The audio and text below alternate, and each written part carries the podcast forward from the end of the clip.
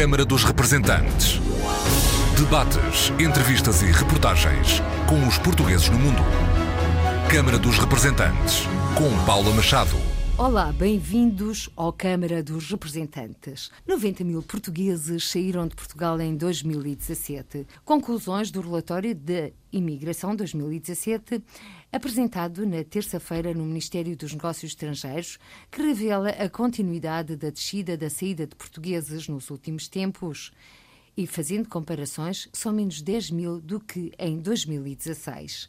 Hoje, o nosso convidado é o professor Rui Pena Pires, coordenador do Observatório da Imigração. Bem-vindo à Câmara dos Representantes, professor Rui Pena Pires. Para já mantém-se, de acordo com os dados do relatório agora apresentado e em comparação com os relatórios anteriores, a tendência da descida da saída de portugueses para o estrangeiro. Sim, mantém-se a, a tendência de descida desde 2013. A imigração teve o seu ponto mais alto em termos de número de saídas em 2013 e desde aí, acompanhando a evolução do emprego e da recuperação económica em geral que sustentou esta criação de emprego, tem vindo a diminuir. Esta diminuição nos últimos anos foi ainda acelerada pelo facto de terem entrado em crise alguns destinos importantes da imigração portuguesa, sobretudo o Reino Unido. Reino Unido era, era e é o principal destino de imigração portuguesa, mas com o Brexit eh, reduziu-se para dois terços o número das saídas anuais portugueses para o Reino Unido. Um outro país em que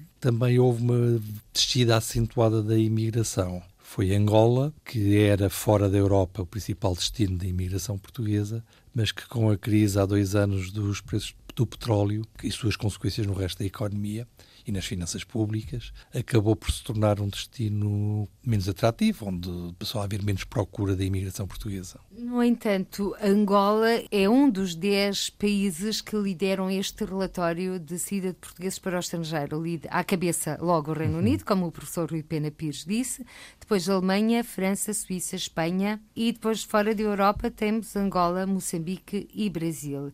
Neste mapa, já referiu a questão do Reino Unido, já lá vamos, mas a Alemanha continua a ser o segundo destino de imigração portuguesa. É, o segundo ou terceiro, não sabemos bem porque há discrepâncias nos números entre a Alemanha e a França que estamos a tentar esclarecer. De qualquer forma, são os dois países a seguir ao Reino Unido e com valores da mesma ordem de grandeza. Os números da Alemanha deste ano estão inflacionados, segundo as próprias autoridades estatísticas alemãs, numa nota metodológica reconhecem que estão a ser descarregados em 2017 entradas que na prática ocorreram em 2015 e 2016. E, portanto, provavelmente nós, quando tivermos esclarecido todo este eh, problema de registro, iremos rever a série estatística e aumentar o número de entradas nos anos anteriores e diminuir um bocado este ano. Mas digamos que eh, o que temos neste momento é o Reino Unido com cerca de 20 mil eh, entradas de portugueses por ano e para se perceber que apesar de tudo Angola não está neste campeonato, nem Moçambique, nem o Brasil, isto é, os destinos não europeus não estão neste campeonato. Angola terá tido à volta de 2 mil entradas, que é um décimo,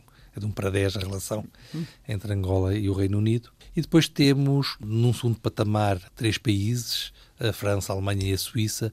Umas vezes é um que está à frente, outras vezes é o outro, mas estão no mesmo patamar, ali por volta das 12 mil, 13 mil, 14 mil pessoas, depende dos anos. Temos a seguir uh, um conjunto de países europeus liderados pela Espanha, que tem vindo a recuperar importância como destino da imigração. E depois, nos destinos não europeus, de facto, temos três países que falam português: Angola, Moçambique e, e o Brasil. Mas já estamos a falar de números não da ordem das dezenas de milhares de saídas por ano, mas da ordem dos 2 mil a mil, no caso do Brasil e Moçambique.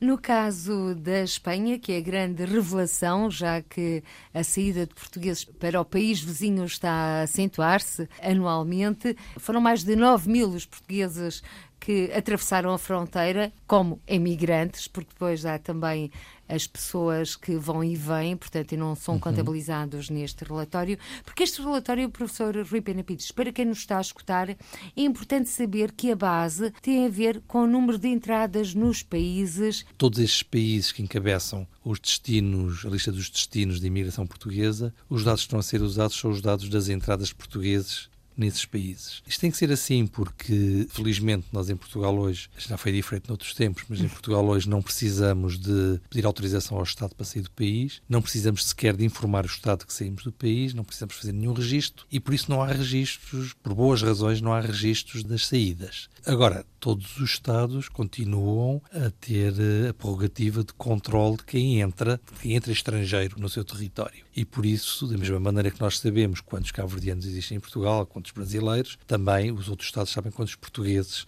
foram autorizados a entrar. Portanto, os dados que nós disponibilizamos são os dados das chamadas entradas permanentes de portugueses noutros países. E calculamos o total das saídas tomando todos esses dados, como é evidente. Dados baseados, sobretudo, uh, junto de, das autoridades competentes nesses mesmos países. Uhum, exatamente. Não são sempre as mesmas autoridades. Em regra, sim. Em regra, são os serviços de estatística nacionais, equivalente ao nosso INE, que nós usamos como fonte, mas há duas ou três exceções. Por exemplo, no caso do Reino Unido, cujo Instituto de Estatística não divulga esses, esses dados, nós usamos a informação, nós e grande parte dos investigadores que trabalham sobre o Reino Unido, usamos a informação dos serviços de segurança social do Reino Unido. O registro na segurança social no Reino Unido não é obrigatório apenas no caso de trabalho como em Portugal, há dezenas de atos, por exemplo, alugar uma casa, que só podem ser concretizados com um registro na Segurança Social. Portanto, é um registro muito, muito exaustivo pecar por alguma coisa mesmo assim ainda é por defeito e não por excesso, porque as crianças não estão registadas, estão registados apenas os adultos. E os adultos envolvem em qualquer tipo de transação económica para a qual necessitam desse, desse registro. Em Espanha usamos dados que são divulgados às vezes pelo Instituto de Estatística, mas nem sempre, de um registro municipal de estrangeiros, que é obrigatório em Espanha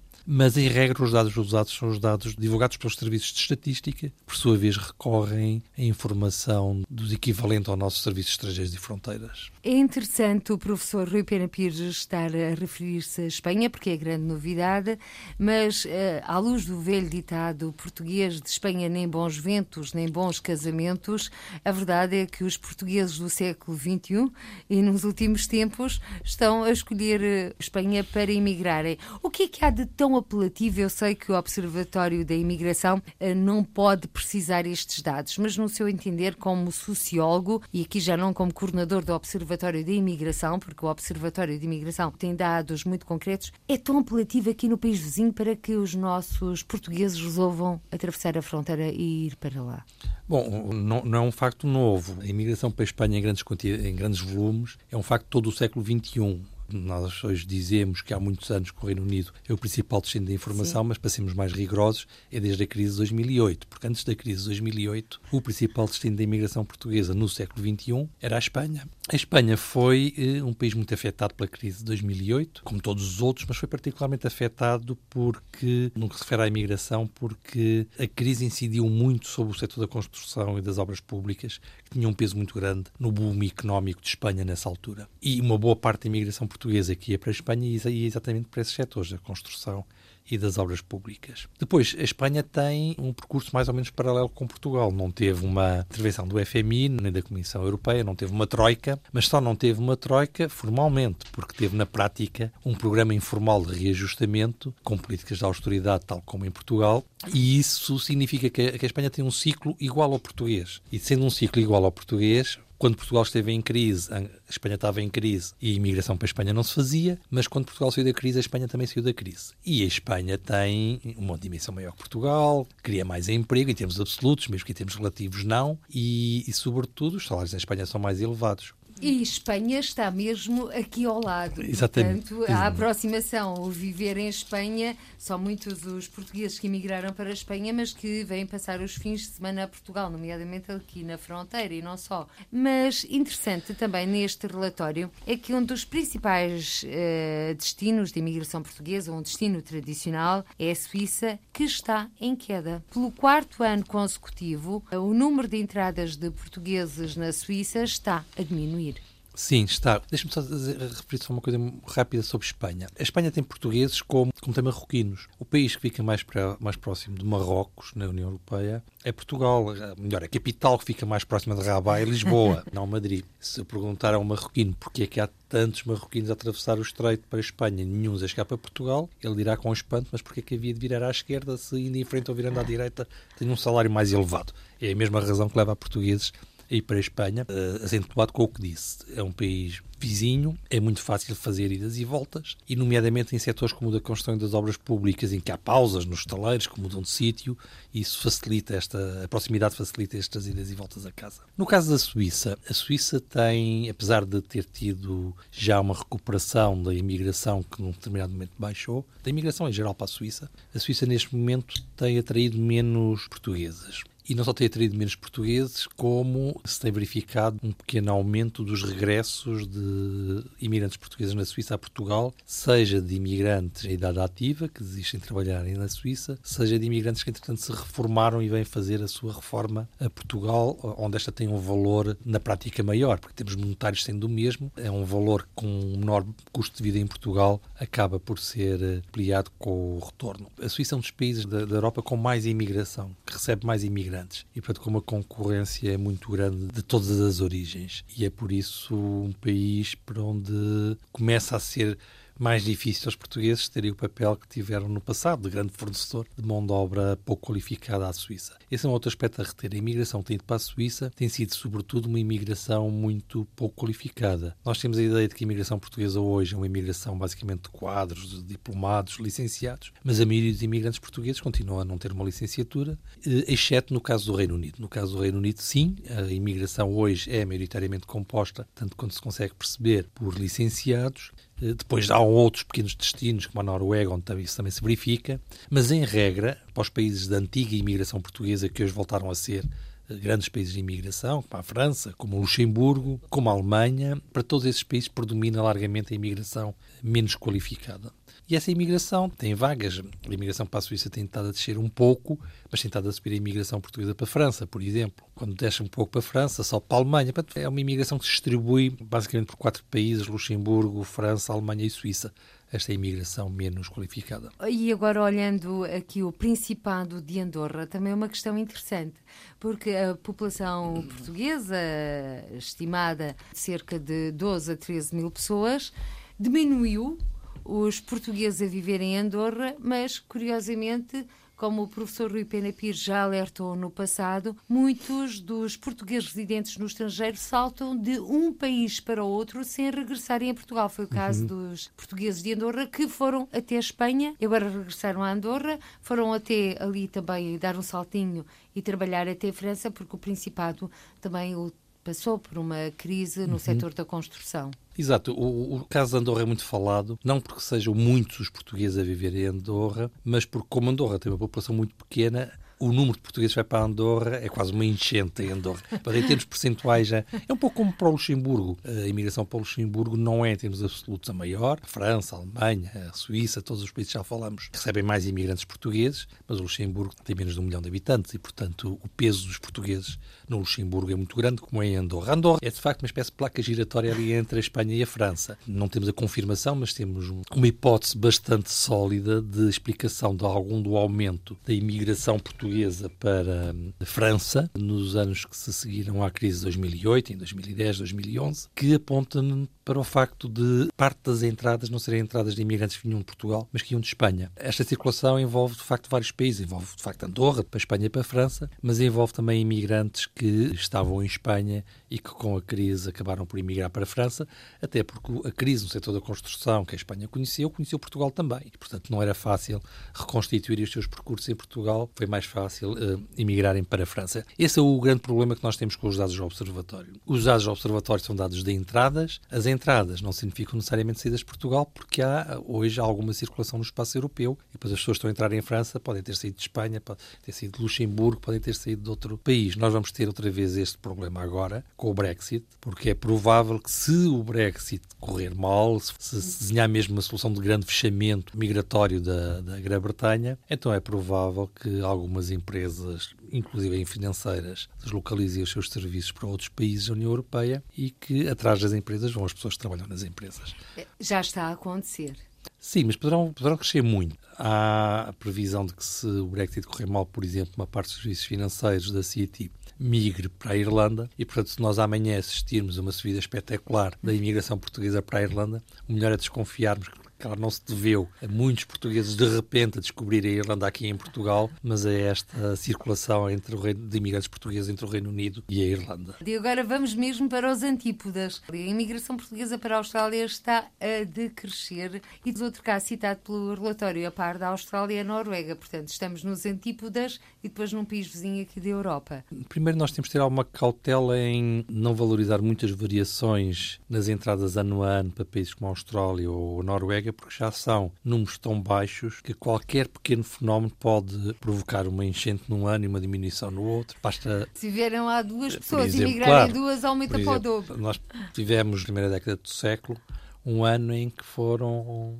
dois milhares, se não me engano, de portugueses para as Bahamas. Bom, depois descobre-se que foi um projeto imobiliário grande que levou trabalhadores aqui de Portugal e que depois, fim da obra, desapareceram. E foi um pequeno episódio da imigração portuguesa nas Bahamas. Não é o caso da Austrália, onde a imigração é mais antiga, mas de facto a imigração portuguesa para a Austrália tem diminuído. Vamos lá ver, a imigração portuguesa diminuiu para todos os destinos não europeus e é razoável que isso tenha acontecido. Eu, se quiser imigrar para a Alemanha, se quiser imigrar para a França, imigro ponto. Eu não preciso de ter qualquer autorização para ir trabalhar para a Alemanha ou para ir trabalhar para a França. Há somos circulação. Cidadãos somos cidadãos europeus. europeus. Desse ponto de vista, não somos estrangeiros. Somos estrangeiros na medida em que não temos os mesmos direitos políticos, mas não somos estrangeiros no campo dos direitos laborais, por exemplo, com algumas restrições, mas pontuais. Para a Austrália já não é a mesma coisa. E a Austrália, tal como o Canadá, evoluíram num sentido de uma imigração mais controlada, aquilo que se chama imigração por pontos, uma imigração por currículo, se quisermos pôr as coisas desta forma, Sim. o que significa que para emigrar legalmente para a Austrália eu preciso ter não só qualificações acima da média, como precisa de haver a coincidência de no ano em que eu quero emigrar tenho as qualificações que a Austrália está a valorizar. Eu quando acabei a licenciatura de Sociologia, já lá, já lá vão umas décadas, resolvi aqui emigrar para a Austrália, fui ao consulado da Austrália e disseram não, sociólogos não, se fosse arquiteto. E não consegui, portanto, emigrar para a Austrália e fiquei em Portugal. Não por não ser licenciado, já o era, mas porque não era a licenciatura que, num dos domínios que na altura... Preferencial. Preferencial, Exatamente. E agora, aproveitando a sua deixa, e depois uh, ficou por Portugal e não resolveu tentar outro país? Não. Estava não. mesmo fixado na Austrália? Era um projeto relativamente antigo. Se houvesse oportunidade, teria gostado de, de emigrar para a Austrália que há umas décadas. E agora já não, professor Rui Não, agora já não. Agora a não sei que apareça um Bolsonaro em Portugal, acho que não vou, acho que não vou emigrar. Mas a Austrália não é um destino fácil para os imigrantes portugueses. Bom, primeiro não é muito apetecível, como dizia há bocadinho. Para que ter tanto trabalho? Para que ir para tão longe? Para que precisar de passar por um crivo tão apertado de autorizações? Se eu aqui posso emigrar para os países à minha volta, os custos emocionais são menores, posso sempre voltar com facilidade, as, as companhias de baixo custo de aviação é relativamente acessível, apesar de tudo, se forem bem escolhidas as datas, viajar de avião na Europa. E, portanto, não há, não há incentivos para a imigração para a Austrália. E depois é difícil, porque a concorrência é muito grande. Portugal não é propriamente o país que tem uma mão de obra mais qualificada e, e eh, perde para britânicos, por exemplo. Os britânicos imigram bastante para a Austrália. Uma das coisas que nós não temos ideia é que o Reino Unido tem uma taxa de imigração no mínimo igual à portuguesa. O número de imigrantes britânicos sai do Reino Unido todos os anos, em porcentagem da população do Reino Unido, é equivalente ao número de portugueses que sai de Portugal todos os anos. E é um dado que nunca se fala. Não, não se fala porque há a ideia de que Portugal tem uma sangria desmesurada pela imigração. Portugal tem uma sangria porque não tem imigração e, portanto, a saída, digamos que os, movimentos migratórios em Portugal praticamente só, só, subtraem, não somam. Enquanto que países como no Reino Unido ou como na Alemanha têm saídas, mas têm muitas entradas. As entradas compensam as, as saídas. É o caso do Reino Unido. O Reino Unido compensa quase todas as saídas que tem, não compensa totalmente, depende dos anos, e não compensa sobretudo nos setores mais qualificados. Nós pensamos que o brain drain, a chamada fuga de cérebros, é uma coisa de países subdesenvolvidos. Bom, o Reino Unido, até há poucos anos, tinha um saldo negativo na, nas imigrações qualificadas, porque um médico inglês encontra emprego com facilidade nos Estados Unidos ou na Austrália ganhando bastante mais. Não? É? São, são países em que a medicina privada tem uma força e um peso que não tem no, no, no Reino Unido. E, portanto, sempre atraíram muito, sempre tiveram uma grande pressão sobre o Sistema Nacional de Saúde do Reino Unido. O problema de Portugal, a meu ver, até nem é tanto da imigração, é verdade.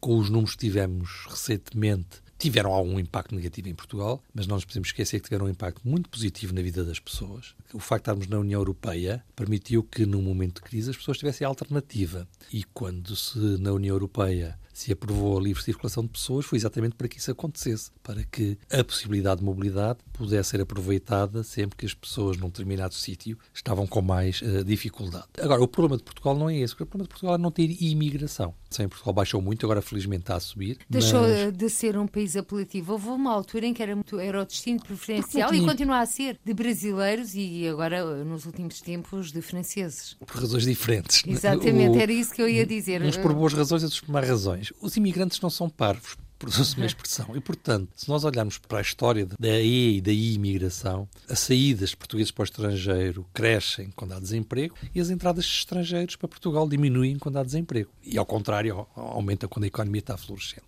Ou seja, o grande regulador das migrações é o emprego, mais do que as políticas, é o emprego. O professor Luís Pena Pires sempre tem dito, desde que o conheço enquanto sociólogo e enquanto líder deste Observatório da Imigração, tem sido sempre uma constante, põe sempre o acento tónico na palavra emprego é necessário emprego para que se mantenham as pessoas em Portugal, para que não emigrem e também para captar novos residentes. No entanto, tem sido uma palavra que muitas vezes não é tomada em conta ou as circunstâncias também não têm permitido. Não, nós tivemos uma crise importante não? e a economia portuguesa perdeu muita competitividade com a integração na moeda única, por razões que são conhecidas, e precisou fazer um reajustamento a esta nova realidade e, portanto, nós tivemos uma crise com perca de postos de emprego grande quantidade que se traduziu na taxa de desemprego pouco habitual em Portugal nas últimas décadas. Inclusive com deslocalizações de multinacionais que tinham cá Exatamente. Mas uh, felizmente agora o emprego está a crescer. E é porque o emprego está a crescer que a imigração está a baixar. E é porque o emprego está a crescer que a imigração, a entrada de estrangeiros em Portugal, voltou a crescer. E não se teve, professor Rui Pena Pires, aos apelos do governo, nomeadamente aqueles incentivos nos impostos, nomeadamente em IRS? é mesmo o emprego. O emprego. Vamos lá ver uma coisa. Sem emprego as pessoas não voltam. Agora, os empregos em Portugal continuam a ser menos atrativos do que os empregos em países como o Reino Unido ou como a Alemanha, onde as remunerações são muito maiores. E, portanto, algum incentivo para que esse fosso entre remunerações aqui e lá fora diminua um bocado, eu não diria que provoca retorno, mas viabiliza projetos de retorno que existem e que de outra maneira provavelmente ficavam na gaveta. Professor Rui Pena Pires, nós estamos a falar na RDP Internacional, estamos a ser ouvidos em todo o mundo. Quem não está nos países que eu vou referenciar, imaginemos fora da Europa, se ouvir dizer que o salário mínimo em Portugal ronda os, os 600 euros e o salário mínimo no Luxemburgo é de 1900 e qualquer coisa euros, há aqui um fosso enorme. Claro que depois temos que ter em atenção ao custo de vida, à habitação, mas quando se fala é quase com um impacto, um baco. É, e por isso é que há imigração. Dizer, haverá sempre imigração eh, dentro da União Europeia, enquanto ela for um espaço de circulação, havendo desigualdade salarial de rendimentos desta magnitude. É verdade, como disse, depois que conta não é propriamente a disparidade de salários, é a disparidade de salários ponderado pelo poder de compra. Por exemplo, algumas pessoas que imigram para Londres descobrem depois que, por muito que ganhem, o máximo que conseguem arranjar é um quartinho pequenino como habitação, porque a habitação em Londres tem preços exorbitantes. Ou então dá cabo da sua vida pessoal indo para bastante longe fazendo deslocações diárias relativamente pesadas. Depois há reajustamentos. Há pessoas que hoje, em vez de Londres, preferem Manchester, outra cidade do Reino Unido que não tenha os custos de habitação que tem Londres. Mas é, é, é isso. Quando a arquitetura da União Europeia foi feita, havia a ideia de que se compensaria esta possibilidade de circulação com fundos estruturais para apoio ao desenvolvimento e para apoio à convergência económica entre os países. Com o alargamento e com uma relativa perda de solidariedade que se verificou recentemente na União Europeia. Esta função de convergência, que requer de facto solidariedade entre os Estados, perdeu-se de alguma forma. E nesse sentido, hoje são mais prováveis grandes migrações no espaço da União Europeia, na medida em que há também menos recursos alocados ao apoio ao desenvolvimento económico dos países que estão mais atrasados e por isso não podem competir com os mais, com os mais desenvolvidos. Essa é a razão por que nós temos essa. Professor Rui Pena Pires estava a ouvi-lo e não resistia a um sorriso, porque daqui a um ano ano, com certeza que a nossa conversa vai ser bem diferente, nomeadamente tendo por pano de fundo o Reino Unido e também essa solidariedade entre os Estados-membros da Europa. Já lá iremos, não vamos fazer prognósticos, só mesmo no final do ano de 2019. Para já, Estados Unidos da América é um país eh, que continua a ser muito apelativo, nomeadamente para os portugueses. No entanto, como os processos uh, são tão morosos, os portugueses, quando vão para os Estados Unidos, vão uh, em situação completamente legal mas depois corre o risco de ficar em situação irregular, como tem acontecido, e têm existido deportações. Para já, no relatório da imigração 2017, há também uma página dedicada aos luso-eleitos, que aumentaram para 757 neste ano de 2017, a maioria França. Liderar a tabela com 539 eleitos. O segundo país é os Estados Unidos, com 100 luso-eleitos. Em terceiro lugar está a Alemanha, com 28, Canadá, 15, Suíça, 13, África do Sul, 12, Brasil, São Tomé e Príncipe e Luxemburgo, 10. Depois temos quatro luso-eleitos na Argentina, Bélgica e Moçambique, 3, 2 na Austrália, Reino Unido, Tailândia e Venezuela. E professor Rui Pena Pires e um luso-eleito no Chipre, China e Suécia. Um luso-eleito português no Chipre. Sim, mas é, é, do Chipre é normal, porque, apesar de tudo, é, é menos surpreendente. Basicamente, então, qual nós foi temos... o que surpreendeu mais nós... deste, destes números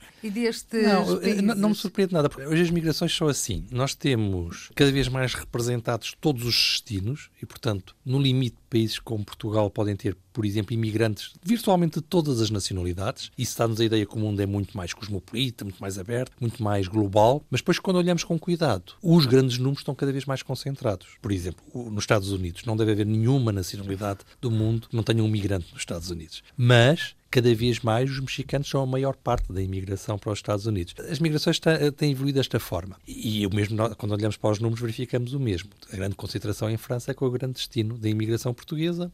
Foi o grande destino no passado, o principal destino da imigração portuguesa nos anos 60 e 70, voltou a ser um grande destino, e onde hoje, sendo um país membro da União Europeia, é possível as duas coisas. É possível não só os filhos dos imigrantes portugueses que foram para a França candidatarem-se, e estamos a falar de uma população de meio milhão de habitantes, isto é, há há tantos portugueses em França como habitantes no Luxemburgo, e mais do que em Chipre e mais do que em Malta. Por isso é que eu digo que os números não surpreendem com populações deste, desta dimensão. Com populações desta dimensão só não seria possível se estivéssemos a falar de outro tipo de país. A França é membro da União Europeia. Nos países da União Europeia, os residentes de outros países da União Europeia têm possibilidade de votar e ser eleito nas eleições autárquicas. No caso de França, como é uma imigração ainda por cima relativamente antiga, os filhos já são cidadãos franceses de pleno direito. Os Estados Unidos é um bom exemplo, por outra razão, porque quando nós olhamos para as estatísticas sobre a imigração portuguesa nos Estados Unidos, o dado que mais surpreende é a comparação entre o número de uh, pessoas nascidas em Portugal que vive nos Estados Unidos e o número de pessoas com nacionalidade portuguesa que vive nos Estados Unidos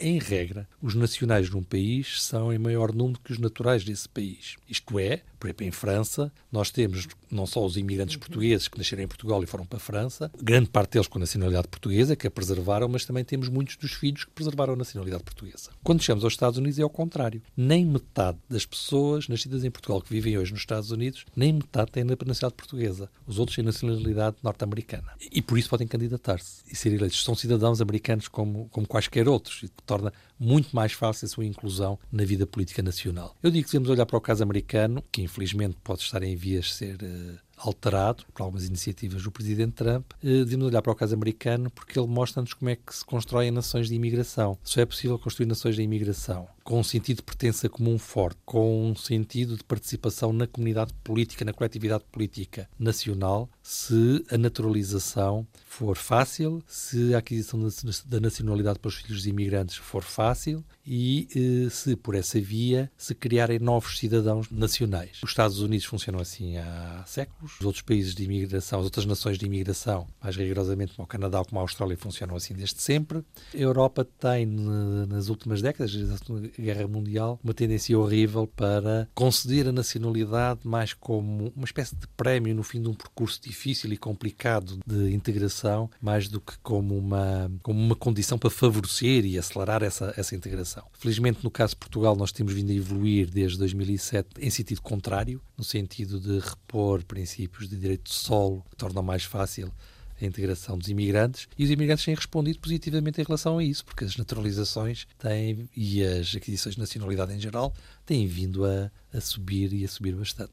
Os Estados Unidos, agora vamos também esperar para ver o que vai acontecer com as novas políticas de imigração que ainda não são conhecidas e que tudo indica poderão ser reveladas já no início deste ano de 2019 que nos está a bater à porta. Mas falar de imigração é também falar de remessas, porque até há bem pouco tempo, quando se falava de imigração, falar de imigrantes era sinónimo de falar de remessas para Portugal. E a verdade é que, de acordo com o relatório elaborado pelo Observatório da Imigração, do qual o professor Rui Pena Pires é o coordenador deste observatório. As remessas dos imigrantes no ano passado, 2017, ultrapassaram pela primeira vez os 3 mil milhões e meio de euros, o que representou uma subida de 6,3% face aos valores de 2016. É um grande número. É, é, é, um recorde, mas é um recorde só da era euro. Antes do euro havia valores maiores. Aliás, é provável que esse recorde tenha sido atingido mais cedo, porque com a introdução do euro começou a ser muito difícil medir as remessas que uh, têm origem no espaço da União Europeia, ou melhor, no espaço da zona euro, porque processos que implicavam transferências de divisas passaram a ser processos normais de, de movimentações bancárias, não são tão,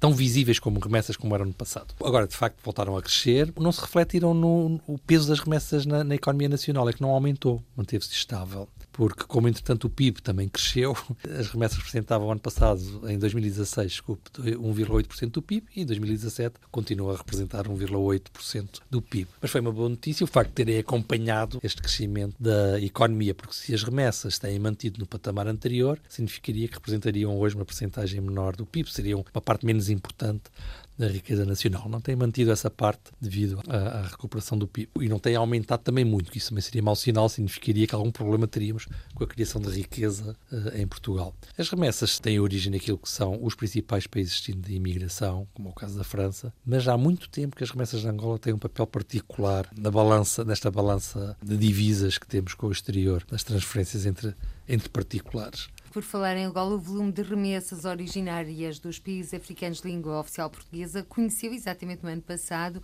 um aumento de 17,2%, ou seja, a primeira subida desde 2013, como o professor Rui Pena Pires referiu, devido ao aumento das remessas provenientes de Angola 19% e Cabo Verde 29%. Pode ler-se então também neste relatório. Cabo Verde que também envia remessas para Portugal, onde não há assim tantos portugueses quanto isso. É verdade, não há muitos portugueses, mas uh, os portugueses que estão em Angola ou que estão em Cabo Verde têm normalmente uh, emprego com remunerações acima da média nesses países.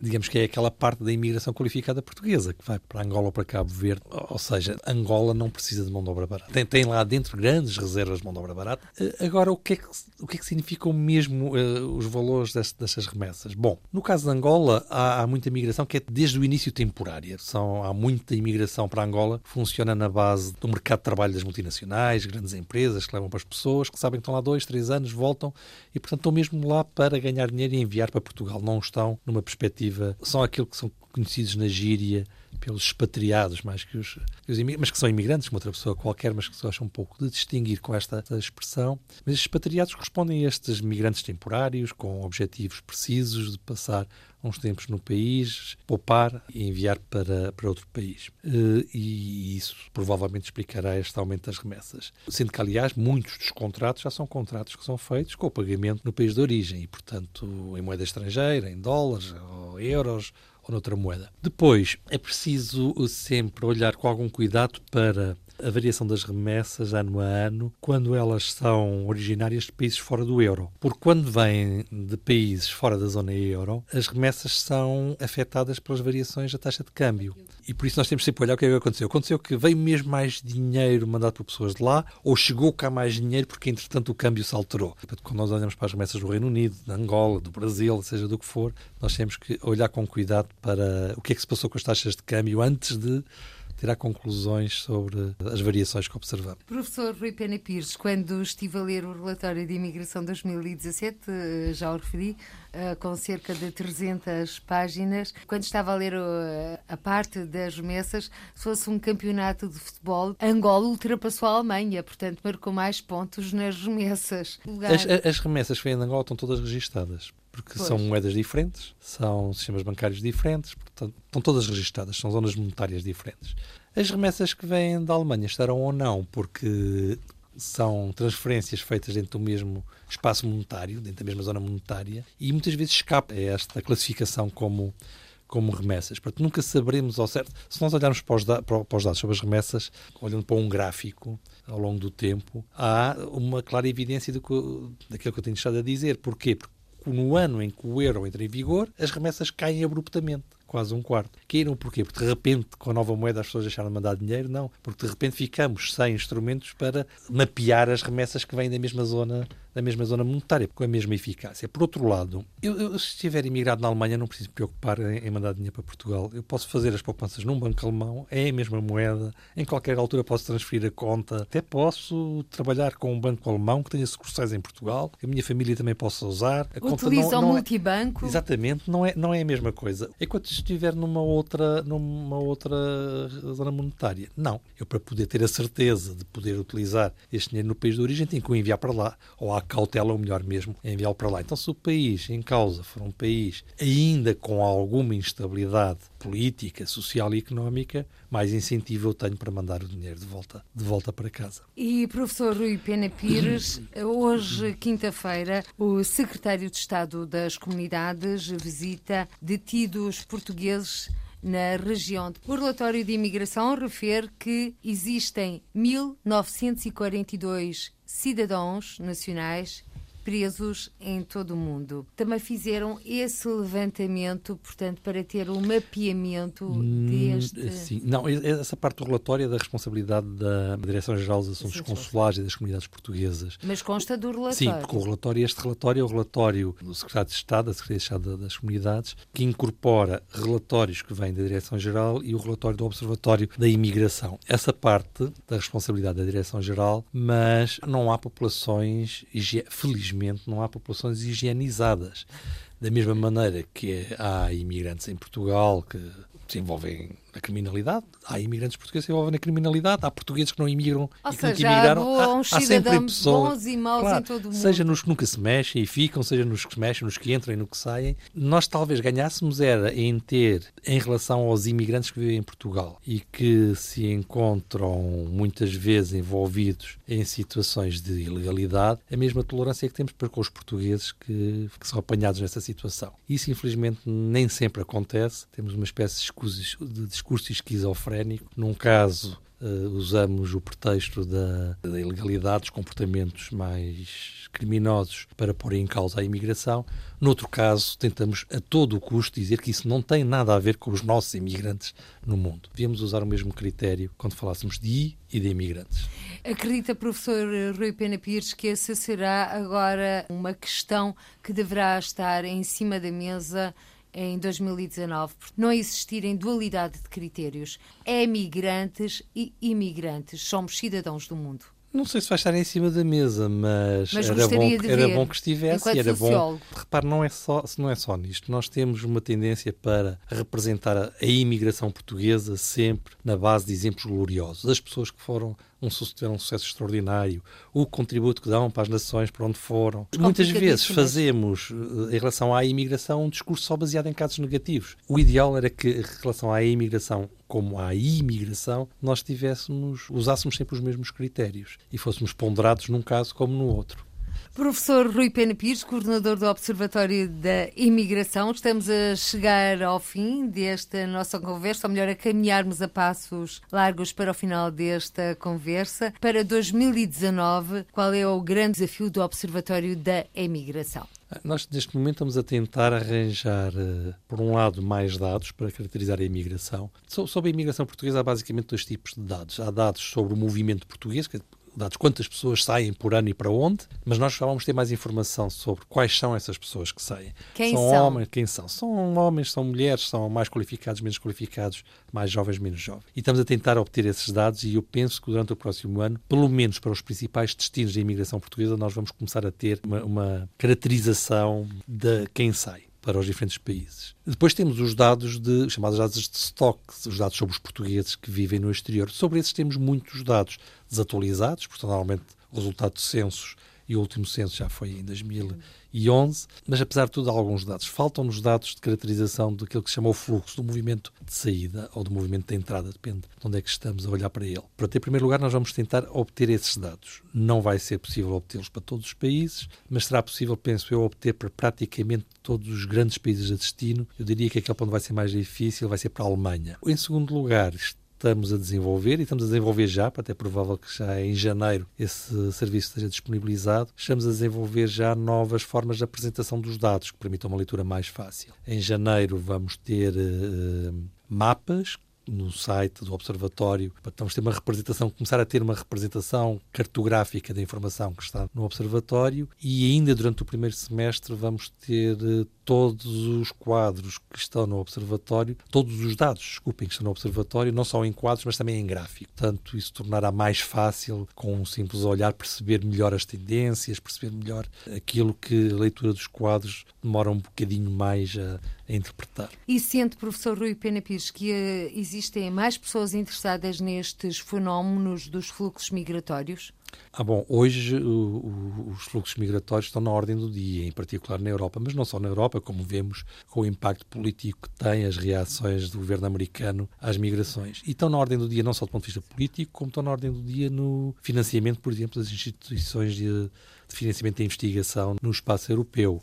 Aqui há uns anos, Noutros tempos, nos tempos de mais austeridade, o centro de investigação onde, se, onde está sediado o observatório, o ISCTE. o ISCTE, mas o centro de investigação, o CIES, teve uma avaliação menos positiva com o argumento de que dava demasiada atenção a dois fenómenos que eram irrelevantes. Um era a imigração, outro era as desigualdades. Portugal é, é um dos países mais desiguais da Europa e Portugal é o segundo país da Europa com mais imigrantes fora, fora do país. E, e, portanto, foi, foi para nós, na altura, uma surpresa, que foi retificada depois de um, de um, de um recurso, mas uh, foi um foi uma avaliação surpresa, temporária, mas que felizmente não fez escola. Quer as desigualdades, quer as migrações são hoje temas que fazem parte da agenda política, da agenda académica, da agenda central da academia, um pouco por toda a Europa e não só. Professor Rui Pena Pires, muito obrigada por ter aceito o convite para participar nesta edição do Câmara dos Representantes. Em tempo de quadra natalícia, as maiores felicidades para si e também para o Observatório da Imigração para o ano. Cá estaremos. Muito obrigado. Por hoje ficamos por aqui. Até ao próximo encontro. Seja feliz. Câmara dos Representantes. Debates, entrevistas e reportagens com os portugueses no mundo. Câmara dos Representantes, com Paula Machado.